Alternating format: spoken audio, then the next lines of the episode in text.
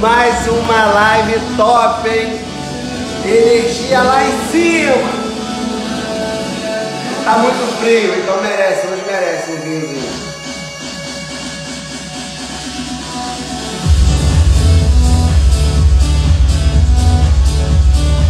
Vamos chamando aí no coraçãozinho, chamando no aviãozinho que nosso convidado daqui a pouco tá na área, hein? Ó, Igor, já fiz o convite, aquele bate-papo top que nós fizemos, temos que repetir, hein? Uh, eu já botei essa música aqui porque eu sei que ele gosta. Ó, jogar lá em cima, hein? Tô com medo danado do Instagram me derrubar, mas não me toca. Ele merece essa energia lá em cima.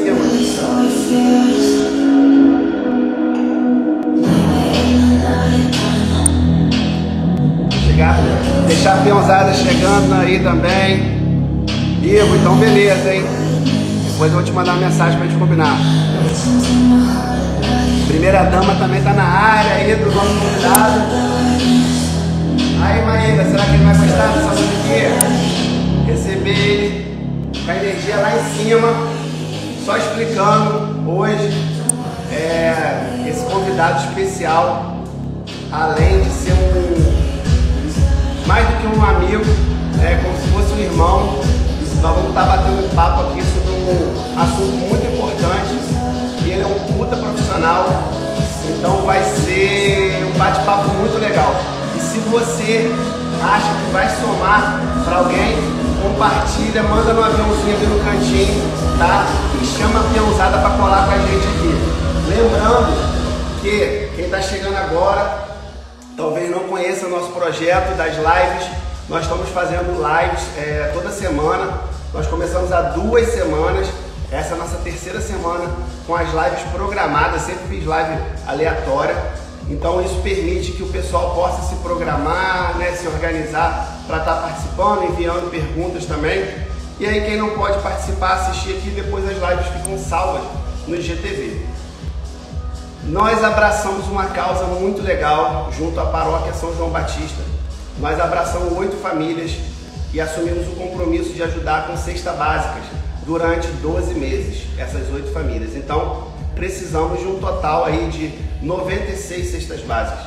Num momento tão difícil que a gente está passando, né, a gente poder fazer algo pelo próximo, ajudar, retribuir um pouco, por menor que qualquer coisa que a gente faça já é, já é algo grandioso.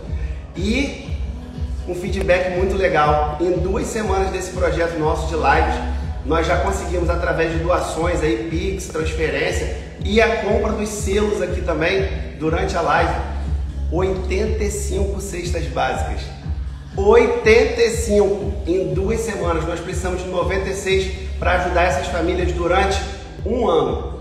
Então, se Deus quiser, logo logo a gente vai estar tá alcançando esse objetivo e aí a gente vai poder abraçar uma outra causa e ajudar outras pessoas. Gente, é sensacional essa sensação de poder contribuir. Maíra, faz um favor para mim, eu não estou vendo o Gabriel aqui conectado. Pede para ele entrar com a aqui na live com a conta dele, para eu poder chamar ele aqui e a gente começar esse bate-papo sensacional. Enquanto isso, ó, musiquinha que ele gosta. Tiagão que ajudou a gente também com a doação, valeu mesmo. A gente criou um grupo é, no WhatsApp para prestar conta com todo mundo que está ajudando. Aí, nosso convidado chegou na área. Galera, vamos chamar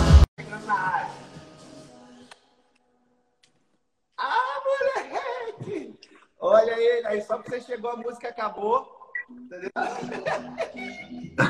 Ó, tudo combinado. Tudo Pô, dá uma pra música que você gosta aqui, ó. Ó. Eu vi, eu tava ouvindo. É. Muito legal.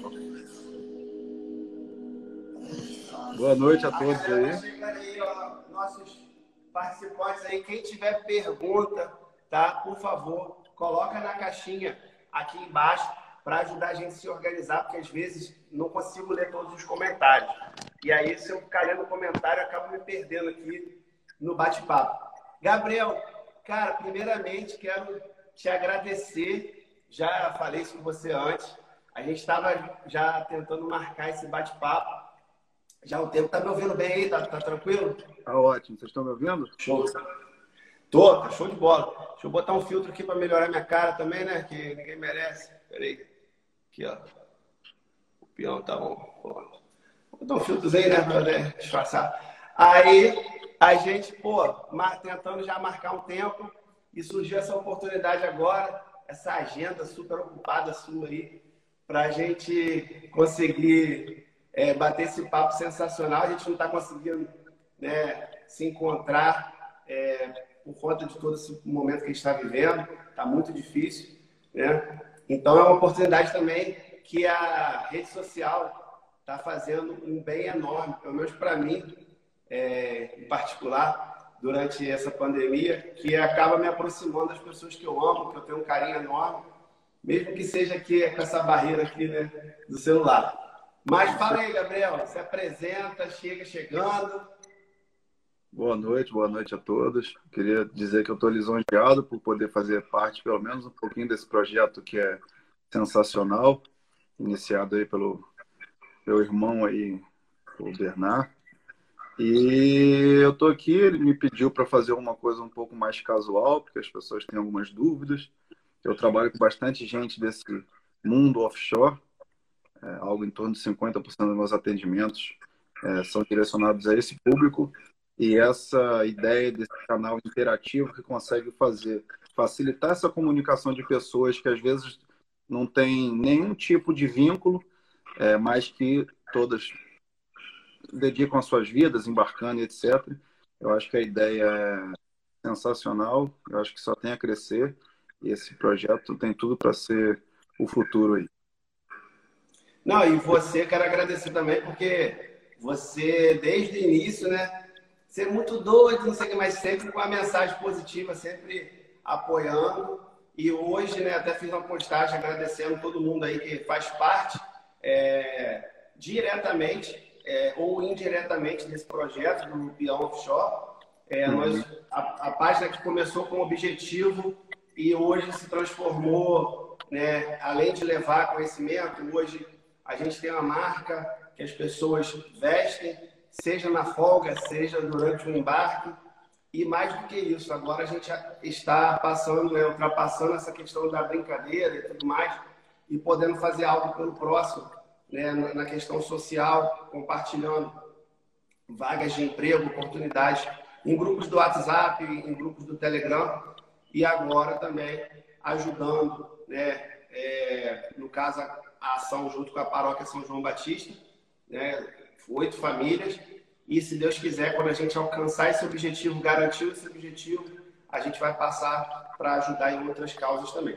E você que está do outro lado da telinha aí, o PSIT, né? Se tiver alguma sugestão de convidado, de tema, se tiver alguma sugestão de organização, né, entidade que a gente pode é, ajudar, contribuir, por favor, é, mande para gente. Show? E, Gabriel, assim, é um assunto né, que as pessoas. Eu não sei se você trabalha na área né, da sua profissão, então, como as pessoas vão falar com você, é claro que abordam de uma forma mais séria e tal, mas eu vejo que na roda assim, da peãozada, quando entra num assunto que é a sua área né, de profissão, as pessoas têm um pouco de receio de falar de determinados assuntos, é, ficam com vergonha. Quando vai falar, é sempre assim, não, porque um amigo meu. Terceirizando, né? Terceirizando, sempre terceirizando a parada. E e aí, qual é a sua sensação em relação a isso? Você, não sei é. o seu feeling, porque você é da área. Então, assim, acho que com você as pessoas, apesar de eu sacanear, mas. É, não, mas isso é quase cultural do brasileiro. Mas a, a especialidade da urologia ela é muito abrangente. E é muito difícil que uma pessoa passe pela vida sem ter que, sem ter que passar num urologista, entendeu? Porque a gente atende uma gama de, de afecções que acabam é, não sendo. Quer ver uma coisa que a gente vê muito? É, a pessoa fala bem assim: Nossa, eu passei na frente do seu consultório e tinha mulheres ali sentadas. Aí eu, é, tinha mulheres. Nosso, nosso público é feminino e masculino. Eu dou sempre o exemplo do cálculo renal. Você já viu um ginecologista operando um cálculo renal? Mas todo mundo conhece uma mulher que teve um cálculo no rim. Então a gente acaba tendo que operar questão de incontinência urinária, é, questão ambulatorial mesmo, às vezes cistite de repetição. Mas ainda há esse tabu que, às vezes, é, enfim, é, freia as pessoas, né? Eu acho que cada vez mais com o advento da comunicação, assim, facilitada hoje em dia, né? As pessoas estão tendo mais noção de que é, o urologista, ele sim, ele, ele é, é um médico que ele é preparado para estar tá resolvendo diversas coisas em relação à saúde do homem e da mulher, que a gente vai conversar ao longo aqui, né? De acordo com as dúvidas. E a gente está sendo cada vez melhor visto, sem aquele preconceito, né? De ah, você vai urologista, eu sou machão no urologista, urologista é médico de homem, essas coisas assim que já estão ficando até modernas em 2021. Não, e é legal você começar justamente nesse ponto, porque era uma das perguntas, né? Que as pessoas direcionam muito assim: a mulher vai no ginecologista, o homem vai no urologista, mas a é, mulher vai no urologista também. Então, é, é, foi muito legal você fazer essa abordagem já no início. É, e outra coisa que eu queria te perguntar é a seguinte: hoje, eu falo assim, a pandemia trouxe muita coisa negativa, né? É, e aí a gente pode listar uma série de coisas aqui. Mas eu acredito também que algumas coisas positivas a gente pode tirar. Eu sou uma pessoa que tento sempre enxergar o copo meio cheio. Apesar dos pesares, eu tento sempre ver alguma coisa de positivo.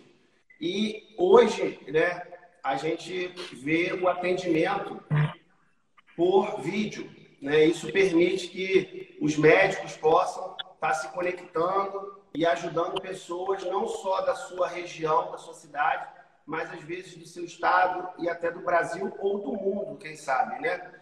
E aí, na sua área de atuação, é, isso também se aplica ou você é mais difícil porque você tem que é, né, analisar a pessoa ali no consultório? Como é que funciona essa questão? É, é, isso aí é um pouco delicado, porque isso, é, isso tem que ser individualizado em relação a cada profissional. É, existe a possibilidade de nós fazermos, por exemplo, esses atendimentos assim, é, à distância, igual os outros médicos fazem, um monte de especialidade faz? Existe. Só que, é, por exemplo, eu, eu não sou muito adepto, apesar de é, fazer sentido e dar para acontecer, porque, na verdade, nós somos cirurgiões, né? Então, é sempre é, em concomitância com a anamnese bem feita, que é você ouvir bem o paciente, etc., é, é parte obrigatória você fazer um bom exame físico, entendeu? E eu opto por isso. Mas tem muitos colegas que fazem bem feitos, dá para antecipar a parte de, é, da consulta, enfim. É, eu, particularmente, não faço, tá? É, eu tenho meu ponto de atendimento, meu consultório, mas existem alguns colegas que fazem e dizem que dá certo, enfim, dá, facilita bastante. É igual esse exemplo que você colocou aí de, da questão da pandemia. É, isso que a gente está fazendo aqui, às vezes, é, é já está impedindo que uma pessoa vá a um consultório por uma simples dúvida que ela está tirando aqui, entendeu? É uma está diminuindo a exposição das pessoas, né, no caso. Então, por exemplo, é nesse caso está sendo benéfico. Ah, você, mas você não vai poder é, ir até ir muito a fundo. Sim, mas às vezes minha dúvida é, é, com que idade eu posso fazer vasectomia? Eu quero ter que ir num consultório médico, isso significa exposição. A gente não tem é, 50% da população vacinada ainda, então faz sentido isso tudo aqui. Por isso que eu tô, eu sou só é, agradecimento e só parabenizar aí mais uma vez a ideia. Não, eu, eu fico um pouco chateado com isso, porque eu queria te mostrar uma pinta que eu tô aqui, mas aí eu não vou poder é, mas... Esse é o clássico. Esse é a clássica abordagem eu, eu, eu nunca vou esquecer, só fazendo uma pausa aqui, né, né? O assunto é sério, gente, mas assim, é porque não, Gabriel, é... como eu falei na introdução, ele é meu irmão, não é um amigo qualquer. E a gente num churrasco uma vez, falei, pô, Gabriel, cheguei rapidinho e tal. Aí, o que foi, irmão? Falei, não, uma parada séria, chega aí, quero. É, ele falou, fala, rapaz. Eu falei, não, vou aqui no banheiro, quero te mostrar um negócio aqui. Rapaz, ó, ele sai daqui de graça. Mas é. mas é muito legal assim, irmão. É, eu vejo, né, por exemplo, por exemplo, semana passada, dia dia, eu tive a oportunidade de trazer outro irmão nosso aqui para a live, o Eric. É um bate-papo uhum. muito legal. Eric, que é neurologista, então né, eu sempre falo que eu tenho assim amigo, um amigo que cuida da cabeça de cima e tem um amigo também aqui que, que me ajuda nas situações quando eu preciso. Mas é, não, irmão, eu sei que ele acha que eu vou fazer bate-papo sério com ele, não tem como. Mas então, mas assim, Gabriel, eu quero reconhecer aqui o seu, sempre o seu profissionalismo. Até quando a gente, né, ele sabe que eu sou sacana, que eu brinco, que eu sou, ele fala, pô, irmão, ó, é minha profissão, pô, eu estudei agora, pra caramba. Então, agora nem eu respeito demais, não, eu tô brincando aqui, mas eu respeito demais é, você como profissional e sua postura, né, é, em relação a esse assunto, porque você é um cara que eu tenho orgulho do caramba, assim, de ter no meu convívio não diário hoje, por conta do que eu falei, né? Mas a gente sempre está se falando, sempre está junto. E a gente tem aqui várias é perguntas. Fala aí, Vamos lá. A recíproca é verdadeira. É, e assim, gente, você falou sobre a questão de quando pode fazer vasectomia e tal. E tem uma pergunta aqui que enviaram na caixinha de perguntas. Deixa eu ver se eu consigo achar ela aqui. aqui ó. Tenho 22 anos. Nunca fui neurologista. Qual é a idade recomendada? Assim, mesmo eu estando sem sintomas. É, não tem questão de, assim, com que idade eu devo começar a ir ao urologista? Isso aí não é uma pergunta, isso, é, é, não existe uma idade específica.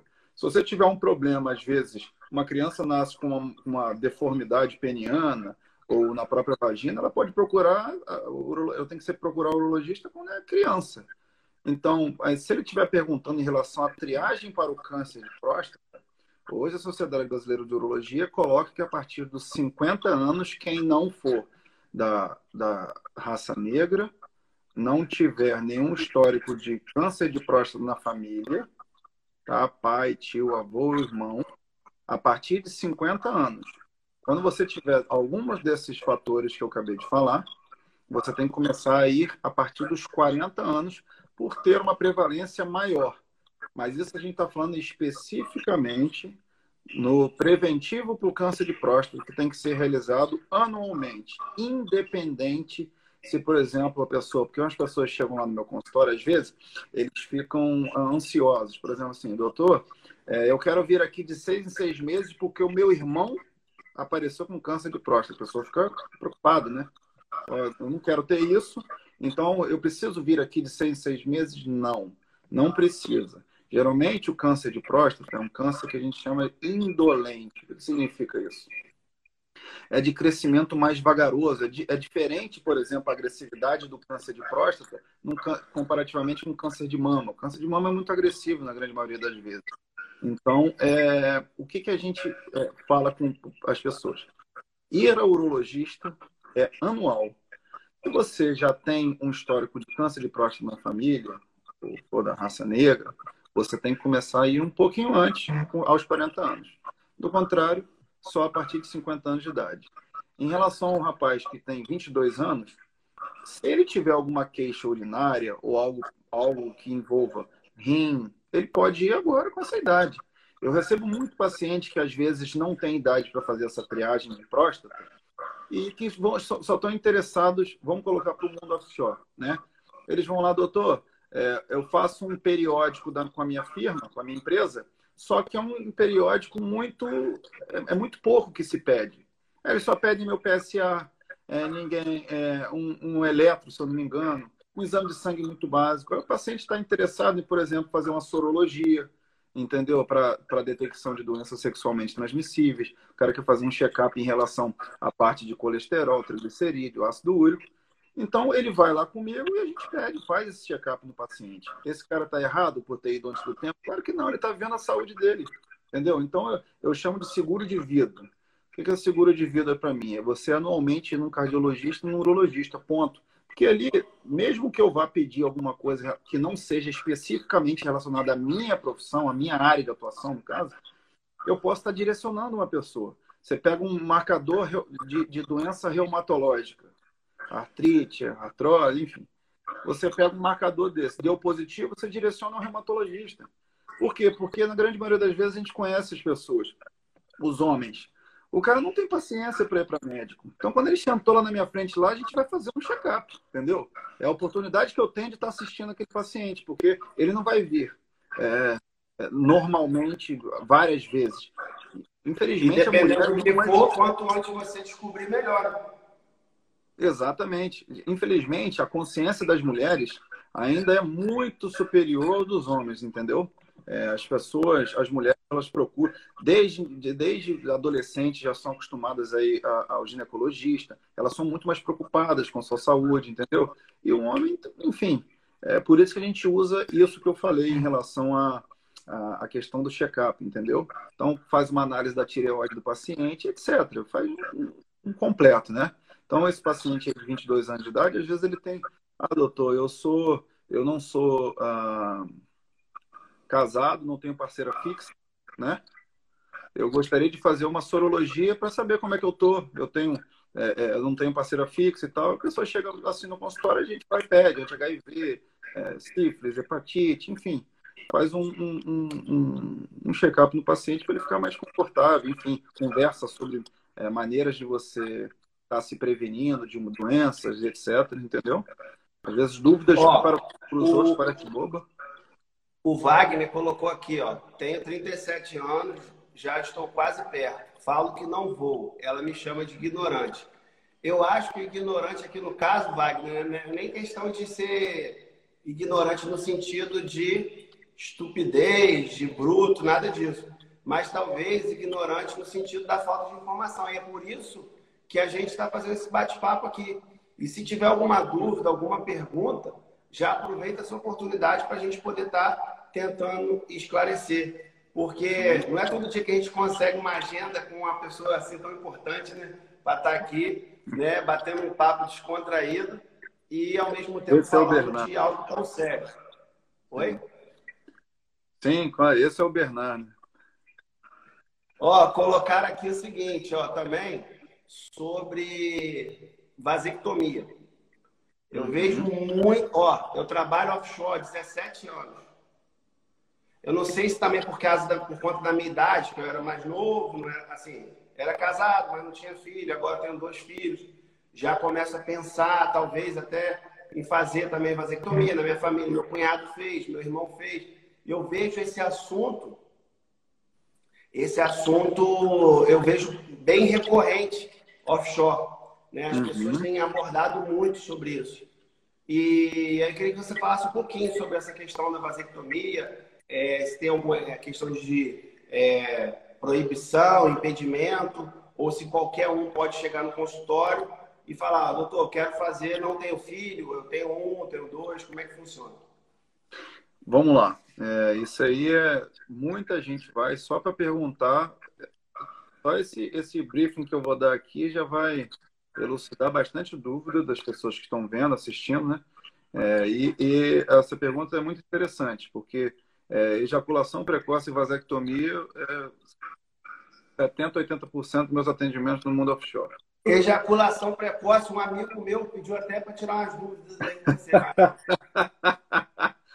tá, deixa eu falar da vasectomia e a gente chega lá. A vasectomia é um procedimento que, diferente do que as pessoas pensam, você. Ah, doutor, as dúvidas são: doutor, eu vou ficar broxa? É, doutor, eu vou perder libido? Doutor, eu vou ejacular menos? Essas são as três maiores. Ah, e a quarta. Doutor, dá para reverter? Então, vamos lá. Essas são as quatro perguntas campeãs de audiência no consultório. Pode beber depois da cirurgia? Perguntam também. Aí eu falo que não, porque não é bagunça, não. Então, vamos lá. É... Doutor, eu vou ficar broxa com a vasectomia? Não. A vasectomia, ela só liga o ducto que leva o espermatozoide. Eu não mexo no corpo cavernoso que dá a rigidez peniana. Então, a pessoa não fica broxa em hipótese alguma com a vasectomia. Tá? A segunda pergunta, coisa que eles perguntam. Não, mas lembrando que se o cara já for broxa antes da cirurgia, a cirurgia também não resolve, não. Ah, mas isso aí, por isso que você tem que ter uma boa anamnese, entendeu? Então, por exemplo, ah, depois que eu fiz a vasectomia, eu fiquei broxa, meu querido. Você me desculpe, você já, já tinha problema de disfunção erétil e, e no, a, porque a vasectomia não tem nada a ver. Mas às vezes, se isso não for bem conversado no consultório com o paciente, ele pode associar erroneamente uma coisa a outra. Isso acontece. Você então, foi falar de brocha. Adivinha quem acabou de entrar na live com a gente? Quem? Rogerinho. Acabou de entrar agora com a gente aqui na live. Vamos lá. As pessoas perguntam se vão ejacular menos. A parte do o que, que é o sêmen é, é, é composto pelo líquido prostático mais os espermatozoides. Então você só vai é, ligar os ductos que levam apenas os espermatozoides. Isso dá 3% do volume ejaculado no total, entendeu? Então, é, a pessoa não vai ejacular menos. Ela vai ejacular 97% do que ela ejaculava antes. Você falar assim, uma pessoa fala assim, ah, eu tô vendo que eu tô ejaculando menos. Meu amigo, você é super-homem, né? Olho biônico. Não dá. É, então, não ejacula menos. E outra coisa que eu te pergunto é sobre o, o libido, o desejo sexual. O desejo sexual se dá através da, da, da pela, pela testosterona produzida pelos testículos. Na cirurgia, a gente não mexe no testículo. A gente liga o ducto deferente que leva o espermatozoide. Ou seja, eu não vou ficar broxa com a vasectomia, não vou perder libido e não vou ejacular menos. Tá? Só que apesar de ser um procedimento simples é, e que quase não tem é, contraindicação ou efeito colateral, ele é um procedimento muito sério, que você está mexendo com a fertilidade do homem. O homem fica estéreo depois disso. Ele é, ele é estéreo, tá? depois da vasectomia. Então, a recuperação é rápida, é, comparativamente com as cirurgias. É uma cirurgia que a gente faz em algo em torno de 30 minutos. Você opera num dia vai embora no mesmo dia, tá? Você não fica no hospital muito tempo. A gente chama de é, day clinic, tá? E, só que é um procedimento sério, porque isso você está é, mexendo com o planejamento familiar do paciente. Por isso, nós temos uma lei que é um pouco antiga, que, é, que faz o regimento das pessoas que são ah, elegíveis para fazer a vasectomia. Então, essa lei é um pouco dúbia, porque ela coloca ah, que o paciente que pode fazer vasectomia ele tem que ter dois filhos ou maior ou igual a 25 anos de idade. Então, esse ou, às vezes, é, é um fator de confusão entre as pessoas, tá? E até os profissionais, tá? A gente acaba no consultório tendo cada um, às vezes, individualizando é, uma opinião do outro, de um médico para o outro, por conta desse ou. Porque às vezes você pega um paciente que tem é, 26 anos de idade e nunca teve filho. Aí chega no meu consultório, é, mas a lei não é ou? Só que eu não faço, entendeu? Eu não faço. Porque você tem toda uma questão de desenvolvimento do paciente, até amadurecimento do paciente, entendeu? Não é falando que as pessoas são imaturas, não. Mas a cabeça que eu tinha quando eu tinha 28 anos de idade é completamente diferente da cabeça que eu tenho hoje, que eu passei dos 30 anos de idade. Então, as coisas acontecem. Às vezes o paciente chega, mais ou menos, é verdade. Às vezes o paciente chega, ele fica chateado com você no consultório, porque você fala, eu não vou te fazer vasectomia, entendeu? Porque ele acha que, não, eu estou no meu momento, eu quero. A gente tem que individualizar e respeitar, tranquilo. Mas geralmente hoje a gente opera pacientes com dois filhos ou mais e maiores de 30 anos que ele já desenvolveu um grau de maturidade maior, entendeu? Ele consegue hoje opinar sobre é, o que, que vai ser do futuro dele, etc. Como é que tá aqui, como é que vai ser o planejamento familiar de uma maneira um pouco melhor. E existe algum documento que tem que preencher também? Existe. Você depois de conversado com, com o paciente ele leva um documento que tem que ser assinado no cartório. Quer dizer, a cirurgia em si, uma, a cirurgia é simples. A questão toda é essa é, a, a, seriedade, né? Que está é, é, mexendo, né? O que você pode alterar em relação à vida da pessoa. Outra coisa é, é a reversibilidade. Existe sim a possibilidade de você reverter. Só que o que as pessoas não falam é, é o seguinte: depois que você faz a vasectomia, você, com o tempo, o seu organismo, para tudo, ele trabalha com um sistema de feedback. A partir do momento que o seu organismo começa a identificar que você não está, não está é, precisando mais produzir espermatozoides, você vai perdendo gradativamente a capacidade de formação, de produção de espermatozoides saudáveis. Então, é, depois que você reverte uma vasectomia, depois de cinco anos, você tem chance de gravidez espontânea algo em torno de 50%. Depois de 10 anos de vasectomia, essa chance já declina muito. Por quê? Seu organismo vai meio que. Eu dou, eu dou sempre o, a, a, o exemplo do, dos esteroides. A partir do momento que você começou a administrar testosterona exógena em você, o seu organismo olha o seu testículo, que é a sua gônada. Por que, que eu vou produzir testosterona se eu estou tendo um aporte de testosterona, seja via intramuscular ou não, é, é, é, tão grande. Então, com o tempo, a gônada vai parando de produzir a testosterona e você vai ficando dependente da administração exógena, que é, no caso, a injeção, o pílula, enfim, é comprimido, como, como a pessoa toma. A mesma coisa, eu, eu converso com meus pacientes, é a vasectomia. Então, depois de muito tempo de vasectomizado, acaba que o organismo para de produzir espermatozoides saudáveis. Isso é impeditivo para você engravidar? Não. O próprio presidente da República foi reverteu a vasectomia com 60 e poucos anos de idade e conseguiu ter a filha mais nova, a Laura. O que, que, ele teve que fazer? Além de reverter a vasectomia, ele teve que fazer um sistema de fertilização in vitro, que tem só em centros de fertilidade, que é muito caro e pouco acessível à população, tá? Mas e a questão de e a questão de não reverter mas fazer a questão da punção, de você retirar o espermatozoide e fazer também a fertilização in vitro, isso também é possível, né? Sim. Mas, Tem muita sim, gente que eu vejo assim, a pessoa, muita gente não, né? Mas eu conheço caso de pessoa que fez a vasectomia, mas aí entrou num novo relacionamento, ficou com medo de depois não produzir mais espermatozoide saudável, o que ele fez? Ele fez a punção e congelou. E e congelou. Sim, e hoje aí em dia fez inseminação e conseguiu ter filhos saudáveis. Né? Isso, é um isso que você está falando, isso que você está falando é até bem, bem interessante. Por quê?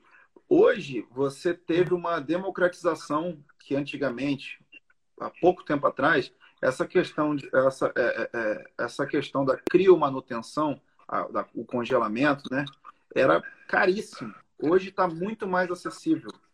Então, as pessoas estão usando isso muito mais em larga escala. Hoje nós temos várias empresas que trabalham, por exemplo, no Rio de Janeiro, tem um monte de empresa que trabalha com isso, com criopreservação.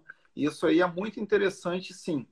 A sua única questão que é, talvez você não, não, não, Enfim, por não ser médico da área, é, quando você reverte a vasectomia, estou falando de muito tempo de vasectomizado, a gente acaba revertendo a vasectomia, mesmo tendo que fazer a punção depois, porque você diminui o estresse oxidativo daquela região.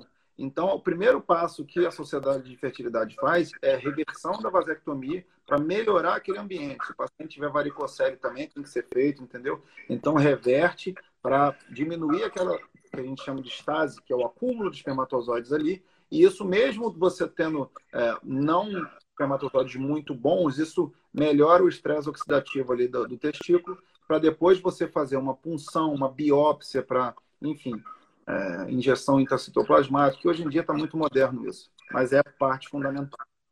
Não, você já respondeu. É, tá dando eco aí, falaram que tá dando eco na minha voz aqui. Para mim tá tranquilo. Um pouquinho. Um pouquinho? Deixa eu abrir a porta aqui para ver se é melhor. Peraí. Passar um WD aqui também. Passar um WD na porta também, que tá, tá, tá, tô aqui no underground, que você precisa conhecer depois. Deu uma melhorada agora? Eu abri a porta aqui. Melhorou, melhorou. É, eu, você acabou respondendo uma coisa já que eu estava aqui na, na cuca, que é justamente se a gente, depois de fazer a vasectomia, continua produzindo espermatozoide. Mas aí você já respondeu e respondeu que pô, até eu consegui entender. Então, Acho que a galera aí. e assim, a questão da varicocele, eh, você falou aí, e eu acho muito interessante. Você tem, com certeza você tem aí, né? A porcentagem de homens que apresentam varicocele, tem, tem consegue? É, é isso aí, a varicocele, a varicocele, é, é, uma, é, é uma patologia que é quando você tem, o que, que acontece com você? Tem um aumento da, da quantidade de veia no testículo. Isso é varicocele. Isso pode gerar dor, pode comprometer a fertilidade, porque esse excesso de veia acaba alterando a temperatura do testículo, além de, de, de alterar a temperatura, que isso influencia na produção de espermatozoide, ela aumenta a quantidade de radicais livres ali, naquela, dá um estresse oxidativo, eu acabei de falar em relação ao, a, a, vasectomia. Ah, peraí, peraí, agora, rapidinho, rapidinho, agradecer aí, ó. Doutor Gustavo Lacerda já se prepara para vir também participar de uma live conosco, tá? Geriatra. Cara, um tema também muito importante para a gente estar tá debatendo aqui. E ele acabou de comprar nosso primeiro selo da live. Temos aí, ó, 1 dólar e 50 cents. Lembrando que todos os selos vão ser revertidos para a compra de cesta básica da ação que a gente está fazendo. Você não quer doar selo, quer depois contribuir? O valor da cesta básica é 65 reais. Como eu falei aqui, nós precisamos chegar em 96 para ajudar essas oito famílias que nós assumimos o compromisso. Eu estou muito feliz de, assim, de poder contribuir com a sociedade, pelo menos um pouquinho, né, através da página. E claro que eu não faço nada disso sozinho, faço com a ajuda da Peãozada.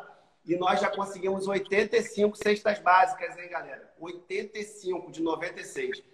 E vamos que vamos. Mas eu precisava fazer essa pausa aqui só para reconhecer que o Gustavão conhece ele, né? Tem o mesmo sobrenome. E em duas semanas, 85 sextas, né? Tem que ser falado Não, também. em duas semanas. Em duas semanas, nós já conseguimos quase que né, a meta nossa aí de cesta básica para o ano todo para auxiliar essas oito famílias. Eu criei hoje um grupo no WhatsApp de todo mundo que comprou selo, que ajudou com Pix, com transferência, para prestar conta também, tudo direitinho, para a gente fazer a coisa organizada e a gente ter né, cada vez mais apoio da peãozada. Ó, a Stephanie, que é nossa mamacita, que ajuda a gente também, ó, caso queira doar o valor da cesta, é 65 reais. Pode entrar em contato direto com a Stephanie, tá? Que ela passa os dados do Pix, tudo direitinho. E aí e a gente vai chegar aí nessas, nessas 96 cestas básicas e passar para a próxima ação. Desculpa, Gabriel, mas eu precisava só falar que chegou nada, nada, depois. Isso e aí, é só para a gente dar divulgada nesse sentido aí. Quem não comprou selo, compra selo aí, galera. Vamos comprar selo. Isso aí é prioridade, pô. Isso aí é. Tá certíssimo. E você é de lá, né, Gabriel? Da paróquia São João Batista. Eu sou, tá, eu sou de lá. Lá eles são e precisam bastante. Tem muita gente, assiste muita, muita, muita família carente. É, ele tem o, até meu irmão é diretor técnico lá do, do Recanto dos Idosos, né? Que é o projeto deles também. Então eles ajudam bastante gente e essa, essa iniciativa sua foi fantástica. Mais uma vez, parabéns. Eles estavam lá na, na é, FAC, é, isso aqui, ai meu Deus, esqueci agora o nome é, do que significa sigla, mas eles ajudam 50 famílias e tinham oito famílias na lista de espera. Ou seja, todo mês que eles conseguiam, além das 50, eles revertiam para essas oito famílias na lista de espera. Aí eu fui né, na primeira live aqui, falei com o pessoal e, a, e Deus tocou meu coração falou: não, cara, usa a página é, e abraça essas oito famílias aí para não ficar né, na sorte. Ah, um mês tem, outro mês talvez não tenha. Então a gente é, eu conversei com a Carmen e assumimos esse compromisso aí durante 12 meses. E eu estou muito feliz do retorno e do apoio da, da Peãozada aqui. E vai ter em breve uma outra ação que a gente vai estar tá fazendo também é, em relação a cestas básicas, junto com cursos, com a empresa parceira de treinamento, que vai ser muito legal e a gente vai conseguir ajudar mais um monte de gente. Ó, vai ter parceria com a Equinópolis? saber quantas cestas faltam. Gustavão, faltam 11 cestas básicas para a gente chegar para a gente chegar nas 96 e partir para a próxima para a próxima ação, para a próxima campanha. Mas a gente estava falando aqui de varicocele, que não vem na cesta básica, mas muito homem tem, né? Vem na outra, vem na outra cesta, né? Cesta escrotal. É. É isso aí. É, você me pediu o percentual, isso aí eu vou ficar te devendo. Infelizmente, percentual eu não tenho, apesar de saber que é uma coisa bem baixa. E no caso, em relação à varicocele, hoje o que a gente tem de indicador, indicação para fazer a varicocelectomia, que é a retirada dessas veias do testículo, a gente faz através de uma pequena, pequena incisãozinha é, em cima ali da pré-inguinal, que é a virilha, né? E consegue estar tá tirando esse excesso de veia, melhorando a questão da fertilidade do homem e às vezes algum processo álgico aí. Ou seja, é, os pacientes que geralmente procuram. Processo álgico é o quê? É dor. Ah, tá. Dor. Então, o paciente geralmente é um adulto jovem que tem uma dificuldade de engravidar a esposa ou a parceira ou quem sei lá que ele queira, é, por conta de uma baixa qualidade dos espermatozoides. Então, uma das coisas que a gente pode fazer é retirar esse excesso de veia para melhorar o espermatozoide dele. Depois de uma varicocelectomia, que é a retirada desse excesso de veia, é, a gente consegue uma melhora do ambiente de produção de espermatozoide em, em torno de 30%. Por que, que eu estou falando isso agora? Porque às vezes o paciente ele tem um, um espermatozoide, um sêmen, que é, enfim, é de baixa qualidade e tem dificuldade para engravidar. Aí, quando ele faz o exame de ultrassom e é identificado, ou até mesmo no exame físico, é identificado uma varicocele, ele vai ao consultório achando que depois que eu vou operar ele, ele vai virar o rei da fertilidade. Não, o as da fertilidade. E não é assim, entendeu? Então, melhora de 20% a 30%. Então, você vai ter 20% a 30% mais chances para é, engravidar a sua parceira. Estou falando do fator... Varicocele, irmão, pode ser, pode ser dos dois lados, o pode. lado predominante. Pode, geralmente, por conta da anatomia, do, da, da drenagem venosa do testículo esquerdo, tá? Por causa de Puta um quinto... que acertou cheio. Eu já é. tive essa. Rapaz. É, é muito mais prevalente no testículo esquerdo. Tá? Isso mas aí é importante você falar, cara, porque olha, a, sem sacanagem, desculpa pessoal que está assistindo, mas a dor no ovo esquerdo era uma fisgada. Parecia que era uma. Juro pra, rapaz, parecia. Você já teve essa porra? Não. Rapaz, mas você, mas você tem um monte de casos lá, né? Que chega a galera lá para você. Sim. É doideira. É, eu já é. falei isso com você, né? Porque Cara, parece que entra uma agulha dentro do, do ovo, mano. Doideira. É, e as pessoas se queixam bastante, diminui muito a qualidade de vida do paciente, né? Então isso aí tem que ser levado a sério, porque quem tem esse problema, às vezes o paciente, pô, doutor, fiquei 15 dias embarcado, desci, fui tentar jogar uma bola, tive que parar com 10 minutos que eu não estava conseguindo correr de dor no testículo. Quer dizer, parece Mas sabe qual coisa o problema boba. série? Porque depois que o cara faz um repouso, ela dá uma aliviada. Sim. Aí muita informação, mas é importante, Stephanie, compartilhar, porque às vezes uma pessoa que está assistindo aqui ou depois vai assistir e não procura o um médico. Por quê? Porque a dor aliviou. Ah, não, já acho que melhorou. Cara, o corpo, ele dá sinais. Se você está sentindo uma dor ali, né? E aí, de repente, do nada melhorou, cara, já é algo para chamar a atenção. E outra e aí, coisa. De repente, você procurar um médico. Caraca, Vitor Sarro na área. Aí sim, brilhamos agora, hein? E outra coisa que é interessante, é, não necessariamente você vai chegar lá, o cara vai te apontar, deita aqui na, na, na sala de cirurgia aqui que você tem que operar. Não, existe tratamento clínico de varicocele. Às vezes o grau é mais baixo, às vezes você é, consegue fazer um manejo clínico que o paciente não tem que fazer cirurgia, entendeu? Então, pô, tá doido, não vou ao médico não, que vai chegar lá e vai querer me operar. Calma, rapaz. Então, então é, é tudo a conversa, confiança, você chegar, ser bem atendido, ter uma boa, uma boa relação médico-paciente, ele vai te explicar, entendeu? Não tem, é, não tem que temer, você tem que procurar uma melhora da sua qualidade de vida, seja como for, entendeu? Então a gente está aí para isso. Você tinha feito mais uma pergunta antes, eu, eu, eu esqueci. Foi sobre a varicocele, não? Vasectomia. Ah, fazer vasectomia deixa a brocha, você já respondeu. Hum. Ah, olha a pergunta que, a pergunta que fizeram aqui. No qual? Se eu doar meu rim, depois eu posso pegar de volta? É, se você está nessa dúvida, não doe. Então você. Então, melhor é ouvir a risada de Maíra no fundo. O ideal é você não doar. Se você está nessa dúvida, tá?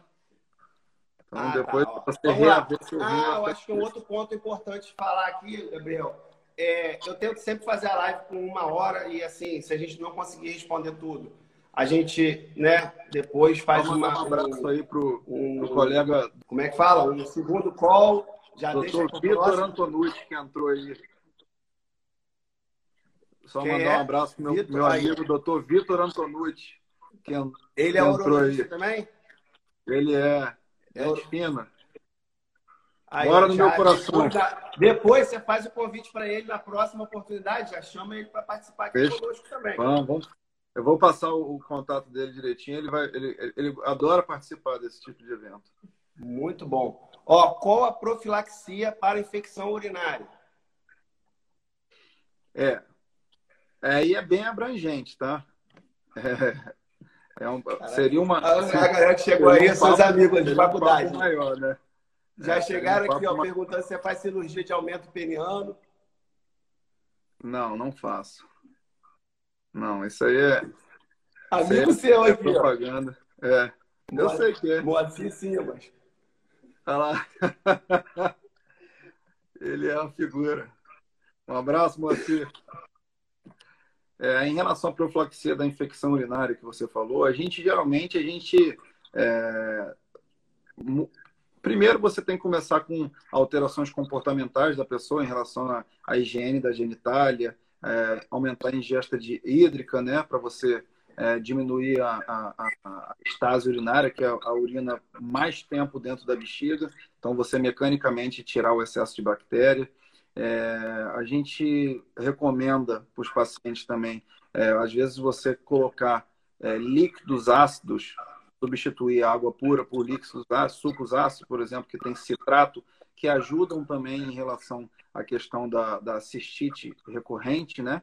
É, é, mas é muito, depende muito de cada pessoa, tem que ser individualizado, porque às vezes a pessoa tem fatores de riscos, por exemplo, é, diabético, o paciente tem alguma outra comorbidade que influencie nisso.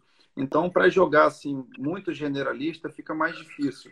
Então, o ideal é o paciente é procurar um urologista, é, sentar, conhecer o médico, ele te conhecer e chegar num consenso de como ele tem que mudar o seu estilo de vida ou até mesmo vir a ter que fazer é, medicamento, enfim. É, enfim, é, é, é, é, muito abrangente, muito longo esse tema para se tratar. É, muito, é como você falou, né? Muito individual, né? Cada, exatamente, cada caso, exatamente. Caso, exatamente. Fazer Fica complicado.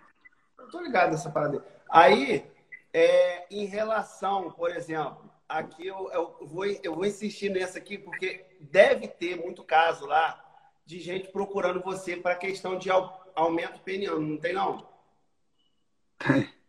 Não que você faça, eu sei que você não faz, mas. Não, sim. Existe, existe essa procura? Existe, existe. As pessoas e aí, vão. O que, que você recomenda? Então. Amigo é... meu perguntou. Nós não temos técnicas seguras para aumentar o pênis hoje, de acordo com a Sociedade Brasileira de Urologia.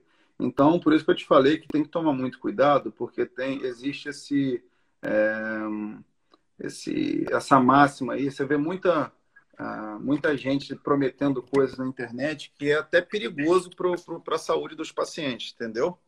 Só um minutinho aqui que minha, minha bateria tá. Botar o carregador. Isso. Aí, é, então, isso aí é um pouco delicado.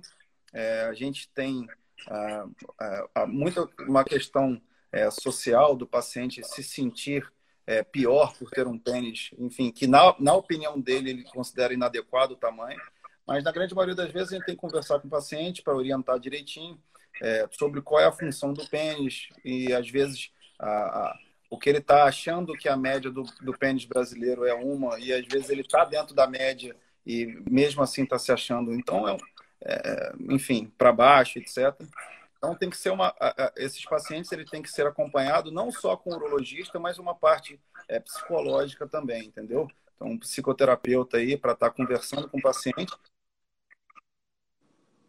Ô, irmão, Ih, será que acabou a bateria? Ah, não acredito. Não deixou sozinho aqui agora. Tá me ouvindo? Gabriel. Voltou. Peraí, acho que você deu, deu uma agarrada aí e voltou.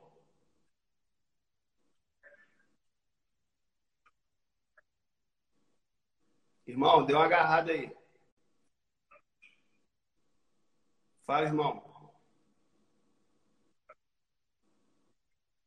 Mais ou menos, deu uma travada aí, tá carregando aqui. Não sei se por conta do por conta da, da bateria aí. Tá me ouvindo legal? Tentar tirar ele aqui. Opa, voltou. Rapaz, meteu o carão na câmera aí, me deu até um susto aqui. Opa, tá me ouvindo? Acho que voltou. Tô, tô te ouvindo. Eu tô com um problema. A minha assistente técnica aqui tá, tá demorando. Quem sabe faz ao vivo. Quero dar os parabéns aqui, cara. Falei do Gustavão que ajudou a gente com o selo e esqueci de dar os parabéns a ele, né? Que hoje o molecão chegou. Foi hoje, né? Ah, quem? Meu irmão? Filho do meu irmão? O filho de Gustavo. Foi hoje? Eu vi a Não, postagem. Tem, tem 15 dias. Tem 15 eu vi você postando hoje já o dia do É, porque as fotos da fotógrafa só ficaram prontas agora. Bota duas, por favor.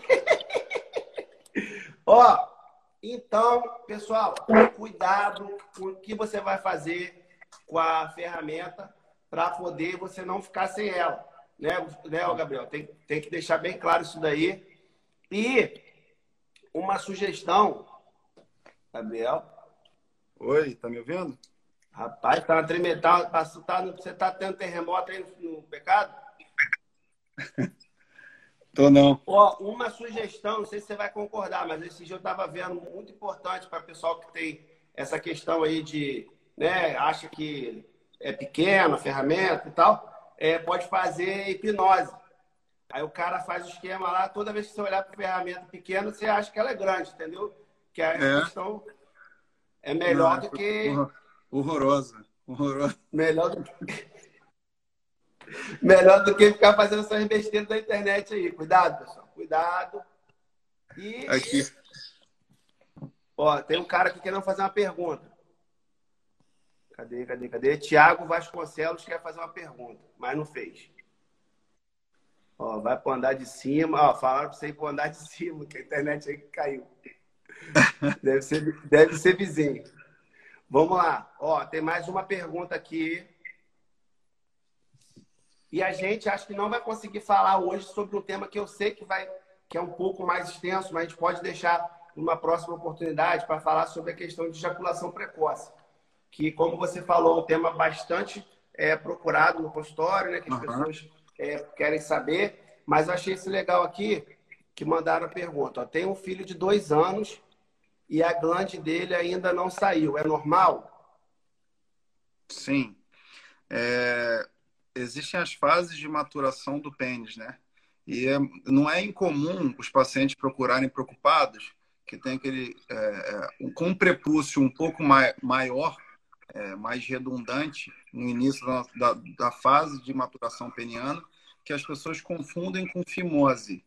Na verdade, no início é até um quadro de fimose, mas na maioria das vezes, com maturação peniana, você consegue.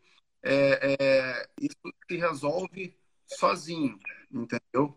É, no, normalmente, naturalmente, aquele biquinho de chaleira, que é esse prepúcio redundante, ele vai regredindo e o paciente, já um pouquinho mais velho, consegue estar tá fazendo a higiene adequada do pênis. No caso desse paciente de dois anos, ele tem que ir ao urologista para que o urologista examine e veja em que fase desse desenvolvimento peniano está. Não necessariamente o paciente ter esse biquinho de chaleira que os pais falam é cirúrgico, entendeu? Agora, quando você tem infecção urinária numa criança com isso, isso é indicativo de cirurgia. Então, você tem que individualizar o paciente, igual que a gente estava falando. Ele tem que ser examinado por um urologista é, é, capaz e ele vai ser orientado a fazer um tratamento conservador ou não, é, de acordo com o que o urologista acha.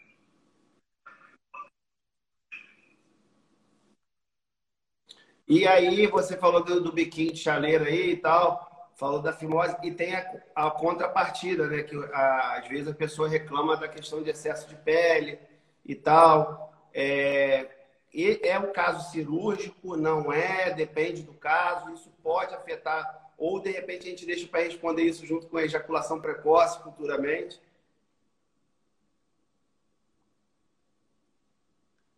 É, Epa, travou de novo. Rapaz, tá fluindo tão bem. Tá me ouvindo? Não. Deu agarrado aqui de novo. Você tá ouviu a pergunta? Agora tô, mas você ouviu a pergunta? Então, são coisas separadas, né? Essa, esse excesso de prepúcio não tem a ver com a ejaculação precoce, né? São coisas separadas, né? Então, é... não tem a questão do. Não excesso... tem nada a ver, ou a questão da, do excesso de pele, por causa do atrito e tal, pode afetar a questão da ejaculação precoce, ou isso daí é. é não, antigamente, de maneira errônea, as pessoas indicavam fazer a retirada da pele para diminuir a sensibilidade, etc. Isso caiu por terra porque a gente sabe que depois de dois a três meses pós a retirada desse excesso de pele, você volta a ter a sensibilidade que você tinha antes. Então, isso não é usado mais como tratamento para ejaculação precoce, entendeu? Porque você tem uma readaptação daquela, daquele, é, daquela pele que foi lesada cirurgicamente para que depois volta a ter a sensibilidade que tinha antes. Então, o paciente vai conseguir é, um período curto de tempo com diminuição da sensibilidade, mas não vai resolver o problema em si. Entendeu? Então, por isso que não tem a ver. Então, seria mais a questão da, do excesso de pele, poderia afetar mais a questão da, da higienização mesmo. Da, né? Sim, exatamente. O paciente, às vezes, não tem, não tem condição de estar mantendo uma boa higiene peniana, isso é fator de risco para câncer de pênis, etc. Aí são esse, é uma das indicações para você retirar esse excesso de pele.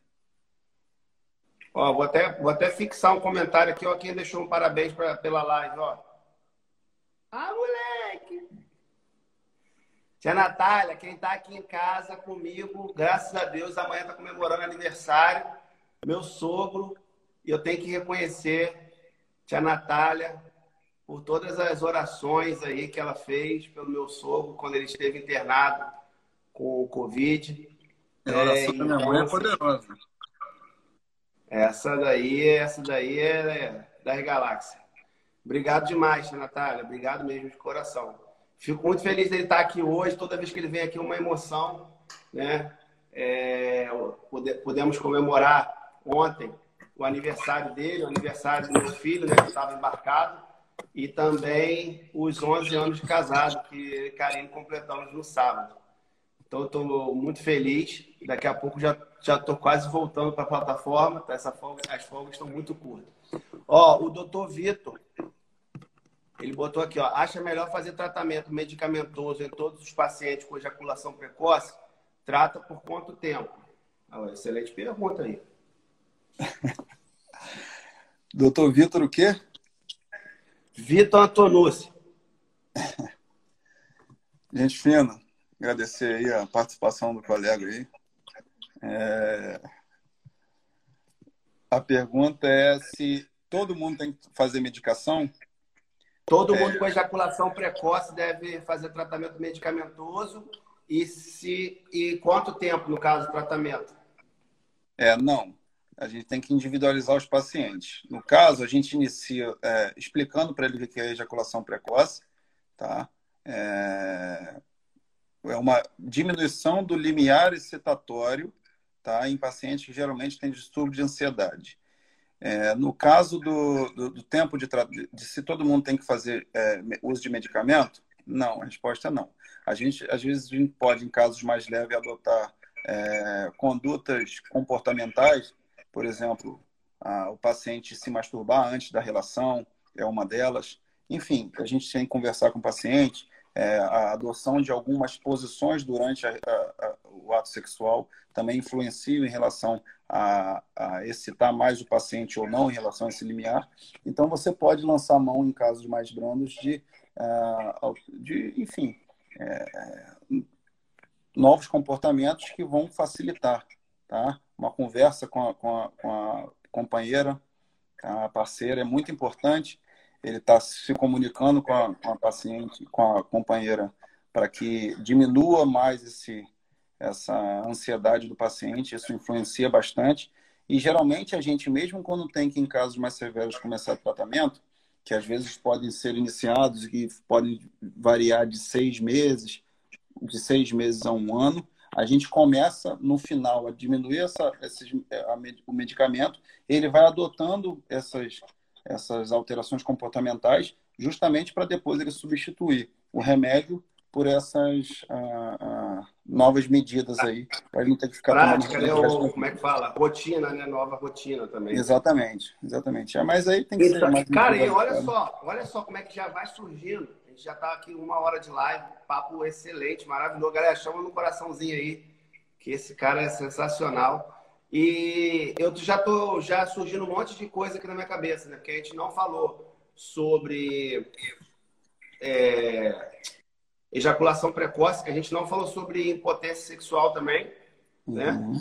É, falar também sobre essa questão que você comentou aí, sobre é, masturbação, é bom, é ruim. Esse dia eu estava vendo lá no, né, um meme falando assim, ó, o cara morre é, depois de se masturbar 57 vezes. Aí eu falei, opa, peraí, então, né, 56 é o limite. Galera, ninguém faz mais que isso, não, pelo amor de Deus. Então, ah, e outra coisa também sobre a questão do. Eu acho que é importante a gente falar, porque a gente já abordou esse assunto sobre a vasectomia. Lembrando que após a vasectomia, a pessoa não pode ter relação normal achando que, ó, não vou engravidar mais. O médico me operou. E aí? Caiu. Tá, tá tudo bem? Mas aí tem que ter uma quantidade de ejaculação antes de e aí seria recomendado fazer o espermograma antes de estar tá liberado para. Exatamente. Para dar um, é, a gente tem... sem, sem preservativo? É, a orientação, a orientação é, é você só tirar o método de contracepção, seja ele camisinha, pílula, etc., é, após o espermograma, controle no pós-operatório, tá? É, e a gente pede também a, o histopatológico, que são dois, na verdade, são dois documentos que o paciente vai te trazer que aumentam a confiabilidade do método adotado, né, cirúrgico. No caso, é a biópsia do que a gente ligou e retirou, mais o espermograma que é feito. Aí só assim a gente autoriza isso, é, o paciente se livrar do método de, de, de contracepção, porque ele já vai estar é, declarado como estéreo. Agora, muito importante lembrar que a vasectomia ela protege contra filhos, né? Contra você, contra a paternidade. Ela não protege contra doença, né? Então, a rapaziada que morre, bota a faca no meio do dente aqui e parte para o combate aí, cuidado. Aí é, é, aí é melhor brincar de roleta russa, né? É, exatamente. Principalmente hoje em dia, né? E na nossa região também. Aqui. Cara, olha só, vai surgindo um monte de coisa para a gente conversar. Depois, é, na próxima, eu quero contar para quem aqui está acompanhando a gente sobre a minha experiência com essa parada aí do espermograma. Que, ó, rapaz, é um negócio que é constrangedor. Eu vou falar com você que eu sou um cara, você sabe, você já me conhece, eu sou cara de pau, eu sou brincalhão e tal, mas é um exame que, rapaz, a vergonha da a vergonha danada, você vai passar a linha. Se você for rápido, você é ejaculação precoce. Se você demorar, você é broxa. Você fica aquele negócio na cabeça. Geralmente a mulher que está na. É uma, às vezes é uma mulher que está lá para você comunicar com ela que você já fez. Enfim, mas fica para uma próxima oportunidade. Mas é. lembrando. Mas, ó, né? É, são Os temas de próstata, os espermograma são extremamente importantes. Desculpa, irmão. São temas muito extensos, mas eu estou me colocando à disposição para sempre estar tá vindo aqui, entendeu? Não, e outra coisa que eu quero também parabenizar tanto você, quanto o doutor Eric, quanto o seu irmão também, doutor Gustavo, né, por essa disponibilidade de vocês de estar aqui agora também na página aqui do Peão Offshore, mas de estarem sempre também na rádio é, 101 FM aqui em Macaé, né? É, levando conhecimento. É muito importante isso que vocês fazem, uhum. porque hoje a informação ela não tem preço. Né? A gente está batendo um papo aqui saudável, tranquilo, né? descontraído. É, isso para mim também é uma, porra, particularmente é, é muito bom, porque eu estou aqui trazendo meus amigos, meus irmãos, então é, para mim se torna ainda mais legal. Claro que eu estou também, a gente chama é, outras pessoas que vão estar tá agregando valor que eu não tenho tanta proximidade, porque vai estar tá me ajudando a aprender toda, toda live aqui é um aprendizado novo. O doutor Igor, que eu já fiz o convite para a gente falar, a gente continuar aquela live que a gente fez lá no passado sobre segurança em casa, né? a parte dele de resgate. Ele sugeriu aqui, ó, DST é um tema legal também para a gente estar tá discutindo. É muito importante esse tema. Então, assim, a página, eu falo assim, ah, o que, que tem a ver isso com, com o mundo offshore? Tem tudo a ver, porque o peão offshore, ele tem vida também fora da plataforma. Nós somos seres humanos, pai, mães de família, filhos, né, avós. Então, eu quero, por exemplo, trazer né, no futuro, se Deus quiser, em breve, não sei como é que vai ser agora com a rotina com o pequeno em casa, mas o Gustavo, para a gente falar sobre essa área dele, que é geriatria, porque muitos de nós, peões offshore, é, temos, é, às vezes, avós ou os pais morando junto em casa. Então, como que a gente pode agir, cuidar? Ele está, o, o meu irmão, ele está tendo um enfoque interessante aqui na Clínica da Dor, está acabando uma especialização em São Paulo agora, e está mexendo muito com, com acupuntura, Clínica da Dor, entendeu? Então, isso aí é uma coisa interessante. Às vezes, o paciente, até para complementar o que o doutor Eric colocou aqui, entendeu? É, que faz essa, esse tratamento de dor nas costas, mas uma coisa mais generalista. O, o, o Gustavo está se despontando não só no tratamento dos idosos, mas na, na questão de é, multidisciplinariedade em relação à abordagem da dor do, dos pacientes. E os resultados são fantásticos. Não, é isso, é, é isso que é, eu acho legal. A gente trazer conhecimento, né? Então é uma página que, é claro, no dia a dia eu falo que é o objetivo é levar um sorriso por dia, né? A gente fazer os vídeos, os memes, as brincadeiras, é, mas também agregar valor através de conhecimento, das nossas ações. Então tem sido muito legal. Ah, só aqui, ó, vamos, pessoal, a gente vai caminhar para o encerramento, mas a gente não vai deixar de responder aqui. A.bran.d. Doutor Gabriel, boa noite. Para quem não tem o costume de ingestão, é, ingerir muita água e tem ITU de repetição, não sei o que é isso. O senhor falou de ingestão de líquidos cítricos. Aumentar essa injeção, ingestão pode melhorar este quadro de ITU? O que, que é? Eu não sei o que é isso. É infecção no trato urinário. É uma abreviação para infecção, cistite, enfim. É... Sim, foi o que eu falei. É, esses sucos ácidos, esses líquidos mais ácidos, eles contêm, além de diminuir a, o pH urinário, que é um fator de proteção, a diminuição do pH urinário, que dificulta a proliferação bacteriana por estar um ambiente mais ácido. É, o citrato é um fator de proteção em relação à, à, proliferação bacteriana dentro da bexiga, tá? Ou da bexiga, ou mesmo quando acende e, e vai aos rins, etc. São, é, se transformando numa pielonefrite, uma infecção mais grave. É, nesse caso, esses líquidos mais ácidos têm uh, essa função. Mas aí eu sempre falo uma coisa que a gente tem que levar de bom senso, por isso que essa conversa de consultório é interessante. É, o que, que, eu falo? Doutor, você está pedindo para eu tomar três litros de suco de limão por dia e voltar com uma úlcera no estômago? Não, não é isso, né? Então, é se você puder substituir, é melhor. Então, não precisa ser só de limão, abacaxi e etc. É, laranja. Então, isso tudo auxilia. Ah, mas eu não tenho acesso a isso, é para mim é difícil. Não deixe de tomar, então, esse mesmo volume com, com a, de água mesmo. Hoje em dia tem muita facilidade, você tem uns, uns aplicativos agora que controlam essa ingesta hídrica diária. Ah, eu tenho dificuldade para beber bastante água. Você baixa um aplicativozinho, toda vez que você puser um, um volume para dentro, por exemplo, bebi um copo agora, 250 ml, você vai lá e quantifica. Por quê? Porque as pessoas acham que se hidratam, elas não se hidratam. Não, tá doido, eu já devo ter tomado uns 3 litros de água. Quando ele bota no aplicativo, ele não tomou nem um litro e meio entendeu? Então, às vezes, você se interar, tem essas com facilidade esses aplicativos que são de graça, entendeu? Que controlam isso, essa questão da ingesta hídrica. Você consegue ter um pouquinho mais de disciplina durante o dia, ingerir bastante água, não evitar tanta água antes de dormir para não prejudicar seu sono. E assim você vai fazendo essa alteração comportamental de tudo em relação a todo, tudo isso que a gente falou aqui hoje, para diminuir essa recrudescência desse, dessas é, infecções que diminuem a qualidade de vida do paciente. E a vitamina C seria uma boa opção profilática para infecção de repetição? É, a vitamina C vai entrar no, no, no quesito de acidez urinária, né?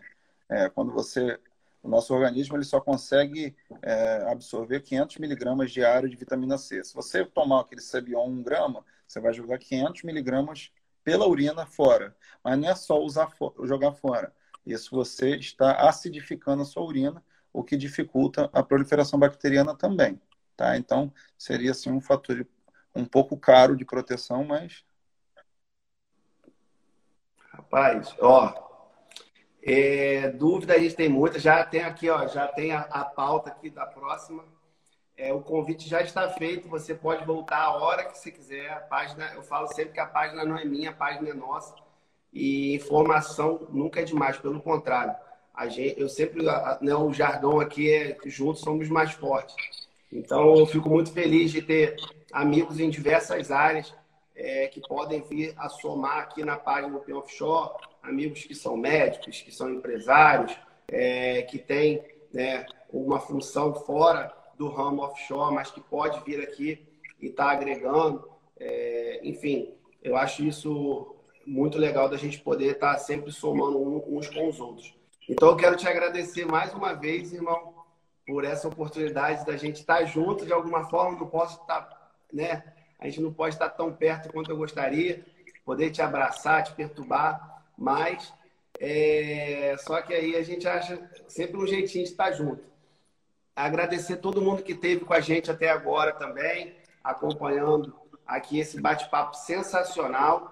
E aí eu peço sempre ajuda da peãozada que está acompanhando a gente. Vai ficar salva essa live. E se você achou que teve valor para você, com certeza ela pode ter valor para algum colega seu também, né? algum familiar, algum peão offshore ou não. E aí, depois que ficar salvo, vai lá, compartilha. Né? A gente está deixando as lives não estender muito, justamente para que não fique uma coisa muito pesada, maçante para a gente que está fazendo aqui agora mas também para a pessoa que vai assistir depois. Então, é, quero agradecer o doutor Gustavo Lacerda, que contribuiu e ajudou aí com o selo durante a live. Então, esse dinheiro aqui do selo já vai ficar reservado para compra de cesta básica. E se você aí, né, quiser contribuir, quiser ajudar, quiser apoiar essa ação, entre em contato conosco, tá? E vamos lá que se todo mundo ajudar um pouquinho, a gente consegue tornar a nossa sociedade um pouquinho menos pior, né? E que saia um dia melhor. Fala aí, Gabriel. Obrigado aí pela, pelo convite. Lisonjeado, participar um pouquinho só desse projeto, mas que eu acho muito legal. E quero me colocar à disposição aí para que sempre que precisar eu estar aqui é, pronto para estar tá elucidando dúvidas tá? É, que às vezes parecem ser bobas, mas não são. Tá? Você vê como que as pessoas pergun perguntaram coisas que a princípio pareciam simples, mas que se a pessoa tem dúvida, a dúvida é dela. Então, espero ter podido ajudar, mesmo com um pouquinho aí. E me coloco à disposição aí para estar tá sempre ajudando, tanto no meu consultório, quanto aqui nesse canal diferenciado que você criou.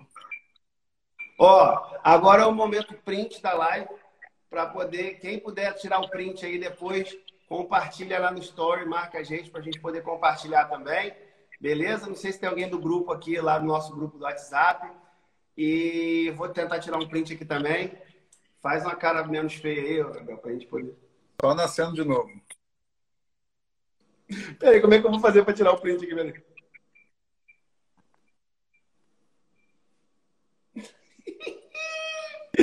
Depois manda lá no direct, por favor. Quem, se alguém tirou aqui, porque a minha ficou meio torta aqui. É... E, Gabriel, é isso, cara. É... Vamos estar tá somando junto esse trabalho que você faz aí, esse... vários trabalhos que eu sei que você faz, né? que você não divulga, que você ajuda o próximo. Eu acho que a gente tem o mesmo, por isso que a gente se dá tão bem, por isso que a gente é tão amigo, porque né, você tem uma família maravilhosa, que eu tenho muito orgulho de, que, que você está fazendo aí, meu filho? Está mastigando? Nada, rapaz. Essa, essa turma aí que anda. Doutor Moacir Simas e doutor Tiago Vasconcelos aí, são duas figuras. Depois chama essa turma aí para poder vir participar com a gente aqui também. E vamos juntar, vamos juntar esses, esses médicos aí para poder a gente agregar e trazer mais e mais conhecimento para essa turma toda. Valeu, irmão. Muito obrigado. Ó, um beijo na Boa noite a todos. Na princesa. Valeu, ó. Um beijão, tá? Beijão. Tchau, tchau. Valeu.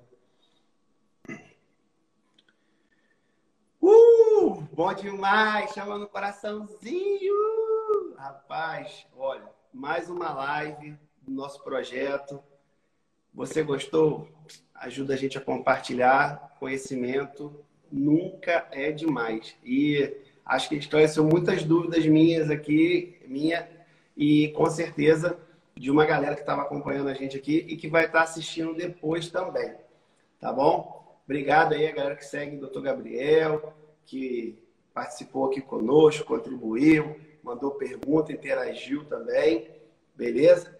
E sintam-se à vontade para sugerir, recomendar pauta, né? Recomendar convidados, para a gente poder tornar esse projeto cada vez mais rico. E sozinho eu não falo, não consigo fazer nada, mas juntos somos mais fortes. Então vamos que vamos. Quarta-feira nós vamos ter um bate-papo com Júlio e João Lemos, empresários aqui de Macaé, também ligados à área offshore. Vai ser muito legal, vai ser muito divertido o bate-papo. E na sexta-feira a gente tem a Bel Vasques. Vai ser o horário um pouquinho mais cedo, vai ser um pouquinho mais tarde, 10 horas. E a gente vai falar sobre oportunidades, mercado de trabalho. Ela que auxilia pessoas que querem se recolocar no mercado de trabalho vai ser também sensacional. Então, essa é a agenda de lives que nós temos essa semana. Tá lá na postagem, lá no feed. Ajuda a gente a compartilhar. Somos 12 mil peões e peoas. E pra cima, galera. Valeu! Ai, meu Deus, como é que faz aqui mesmo?